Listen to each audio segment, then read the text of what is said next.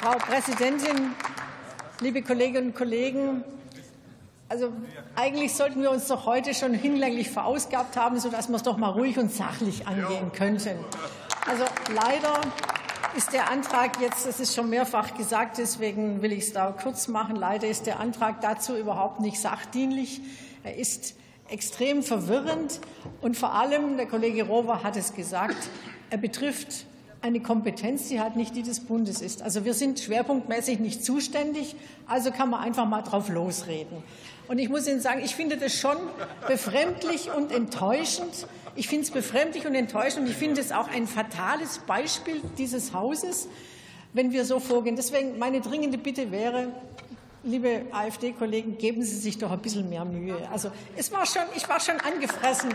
Ich war schon angefressen und habe mich überhaupt nicht über Redezeit gefreut, weil ich gedacht habe, schau sie an, schau sie an.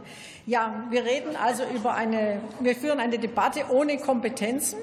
Und wir führen eine Debatte über eine Politik, die von der AfD beklagt wird und die ihr Kumpel Putin direkt verursacht hat.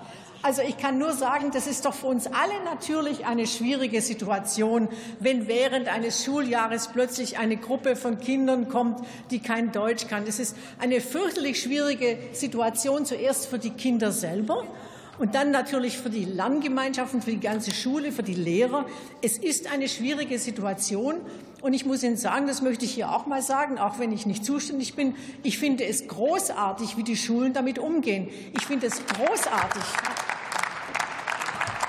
Ich finde, ich finde es großartig, wie auch die, die Lehrerinnen und Lehrer damit umgehen, wie die anderen Kinder damit umgehen, auch die Eltern damit umgehen. Mir, mir sagen meine kommunalen Vertreter, wir sind so froh, dass die Eltern es wirklich auch mitmachen und nicht gleich nach anderen Klassenteilern mehr Lehrer mehr sowieso rufen. Also von daher danke, danke an alle, die sich mit Schweiß, Ideen und Fleiß, viel Engagement in dieser schwierigen Situation einbringen.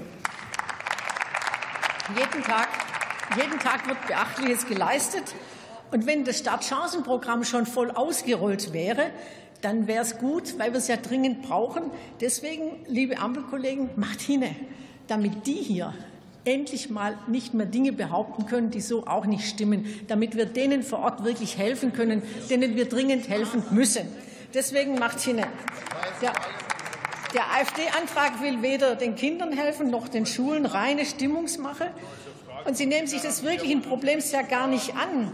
Sie zeigen mal wieder, dass Ihr Zeug, da Ihr sogenanntes Programm nur durch Bruch, Rechtsbruch zu realisieren ist, Bruch des internationalen Rechts sowieso, Bruch des nationalen Rechts, Bruch von allem, was eigentlich mühsam aufgebaut und auch wirklich für gut befunden wurde. Jetzt sollen es Migrationsklassen werden, sagen Sie, also Segregation statt Integration.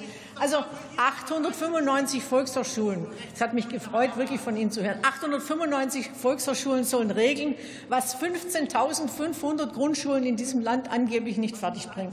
Also es ist einfach absurd. Es ist absurd und es löst auch kein Problem, weil der Lehrermangel ja eben auch also alle betreffen würde.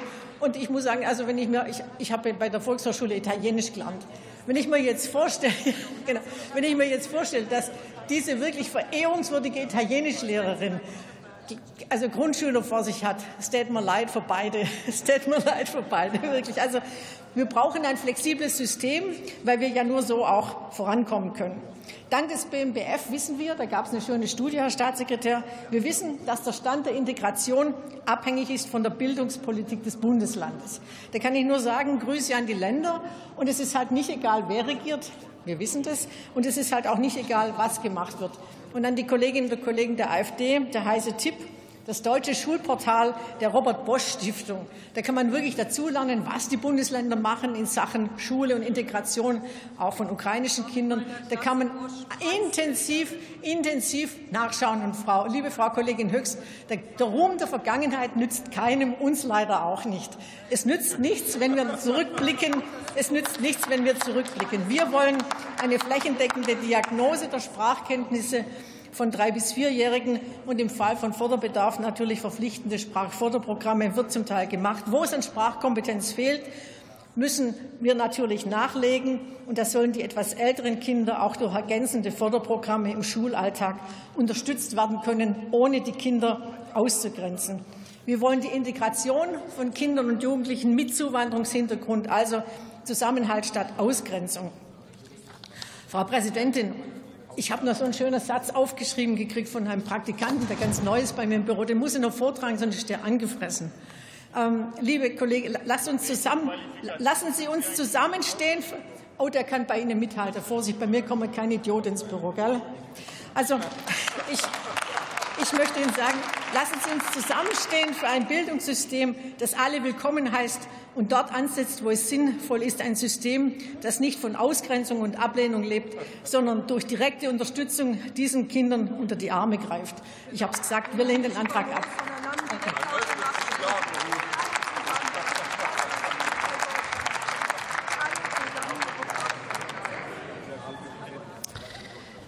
Vielen Dank. Und jetzt der letzte Redner in der Debatte ist für die SPD-Fraktion Dr. Holger Becker.